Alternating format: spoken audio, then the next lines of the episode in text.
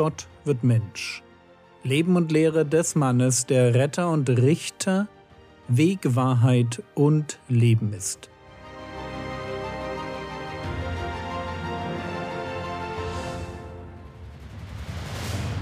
Episode 310 Mission als Herausforderung Teil 2 Jesus sendet also seine Jünger, wie wir in der letzten Episode gesehen haben, wie Schafe mitten unter Wölfe.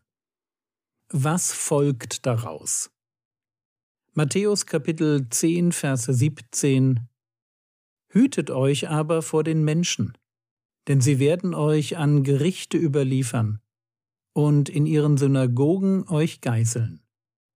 Ich denke, für uns klingt dieser Vers erst einmal ganz weit weg. Wir sollen uns vor Menschen hüten, weil die uns den Gerichten, wörtlich den Sanhedrinen, es geht also um jüdische Gerichte, überliefern? Und wenn jemand uns diesem Gericht, das in der Synagoge tagte, wenn uns jemand diesem Gericht überliefert, uns also dafür anklagt, dass wir Anhänger Jesu sind, dann müssen wir mit einer Verurteilung rechnen? Womöglich mit einer Geißelung? Ja, genau darum geht es Jesus hier. Wer Jesus nachfolgt, wird ein Fall für die jüdische Justiz. Wie gesagt, für uns ist das ein fremder Gedanke, dass man uns dafür verurteilt, dass wir Christen sind oder uns mit anderen Christen zum Gottesdienst getroffen haben oder anderen Menschen vom Evangelium erzählt haben. Für uns ist das ein fremder Gedanke, für viele Christen weltweit völlige Normalität. Sie müssen sich ganz real vor den Menschen hüten, zum Teil verstecken, ihren Glauben geheim halten. Sie müssen aufpassen, wem sie vertrauen, weil andere Menschen für sie gefährlich werden können. So gefährlich, wie es für einen Paulus gefährlich war, der den Korinthern schreibt, 2. Korinther Kapitel 11, Vers 24, von den Juden habe ich fünfmal vierzig Schläge weniger einen bekommen. Diese Formulierung vierzig Schläge weniger einen hat damit zu tun, dass die Anzahl der Schläge, mit denen man nach dem mosaischen Gesetz bestraft werden durfte, auf 40 begrenzt war. 5. Mose 25, die Verse 2 und 3 Und es soll geschehen, wenn der Schuldige Schläge verdient hat, dann soll der Richter ihn hinlegen und ihm in seiner Gegenwart nach der festgesetzten Zahl Schläge geben lassen, seiner Schuld entsprechend. Vierzig Schläge darf er ihm geben lassen, nicht mehr, damit nicht, wenn er fortfährt, ihn über diese hinaus mit vielen Schlägen zu schlagen, dein Bruder in deinen Augen entehrt wird. So und um dieses Gebot auf keinen Fall zu übertreten, und als Richter selbst schuldig zu werden, gab es die Regel nur maximal 40 Schläge weniger einen, also 39 Schläge zu verabreichen. Aber merkt ihr, was hier steht? Paulus wurde fünfmal in der Synagoge für seinen Predigtdienst verurteilt und bestraft. Und immer hat er die Höchststrafe bekommen. Das ist, was Jünger Jesu zu erwarten haben. Deshalb das Nüchterne, hütet euch aber vor den Menschen. Seid bloß nicht naiv, nicht zu vertrauensselig und nicht überrascht, wenn man euch verrät oder hintergeht. Matthäus Kapitel 10, Vers 18. Und auch vor Statthalter und Könige werdet ihr geführt werden, um meinetwillen, ihnen und den Nationen zum Zeugnis.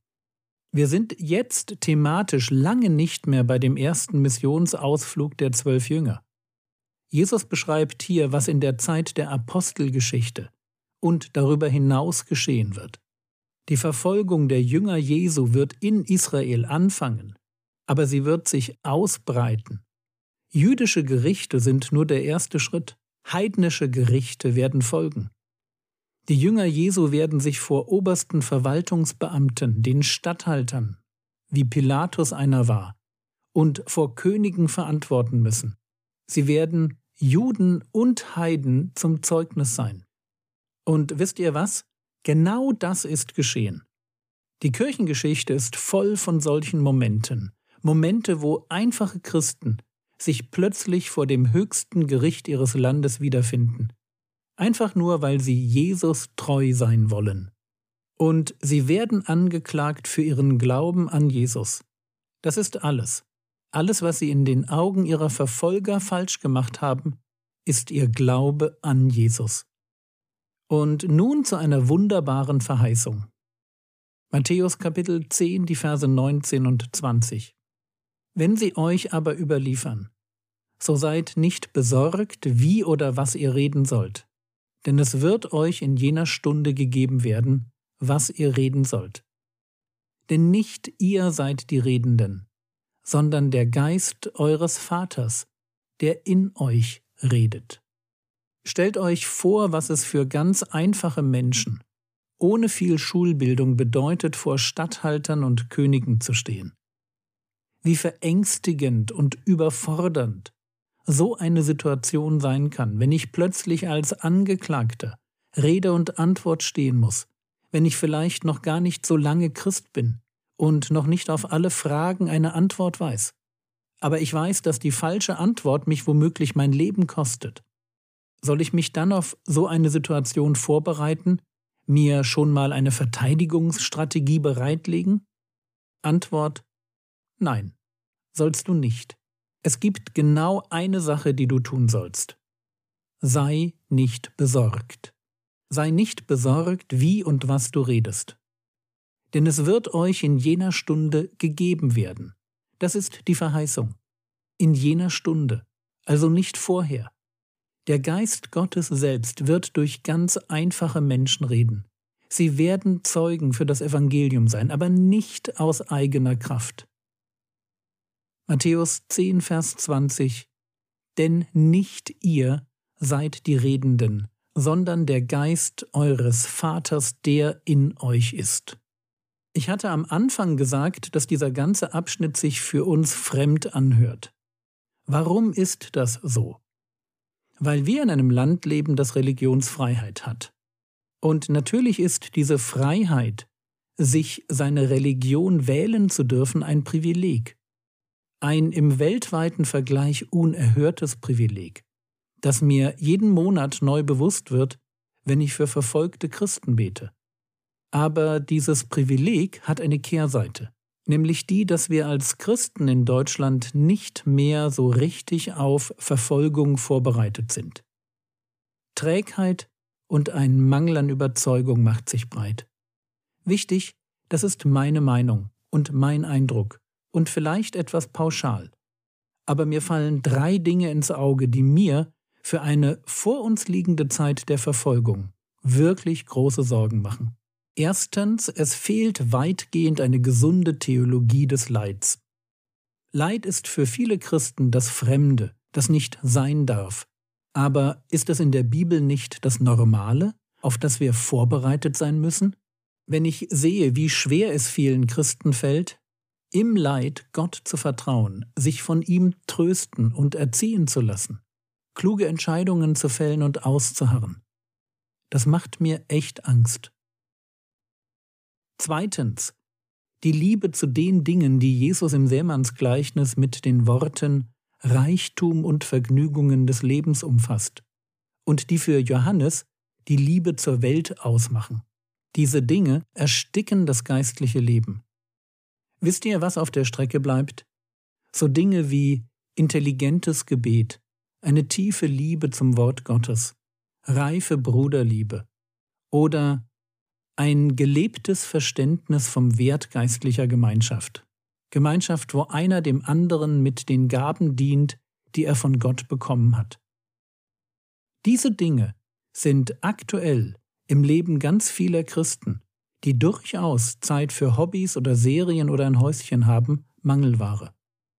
Und das Schlimme dabei, sie merken es häufig noch nicht einmal. Drittens, ich vermisse, dass Christen die Ewigkeit mehr schätzen als die Gegenwart. Wo bleibt bitteschön die Hoffnung auf das ewige Leben, die meinen Alltag prägt? Stattdessen erlebe ich eine völlig unsinnige Verwurzelung im Hier und Jetzt. So als ob das Leben hier auf der Erde unser eigentliches Leben wäre. Was für ein Unsinn. Aber eben auch, was für eine Versuchung.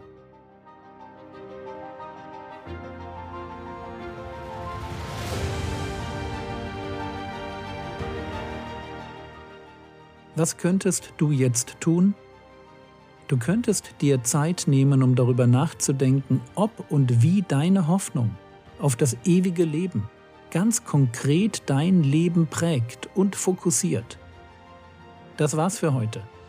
Wenn du den Podcast etwas bekannt machen möchtest, dann leite ihn doch an gute Freunde weiter. Der Herr segne dich, erfahre seine Gnade und lebe in seinem Frieden. Amen.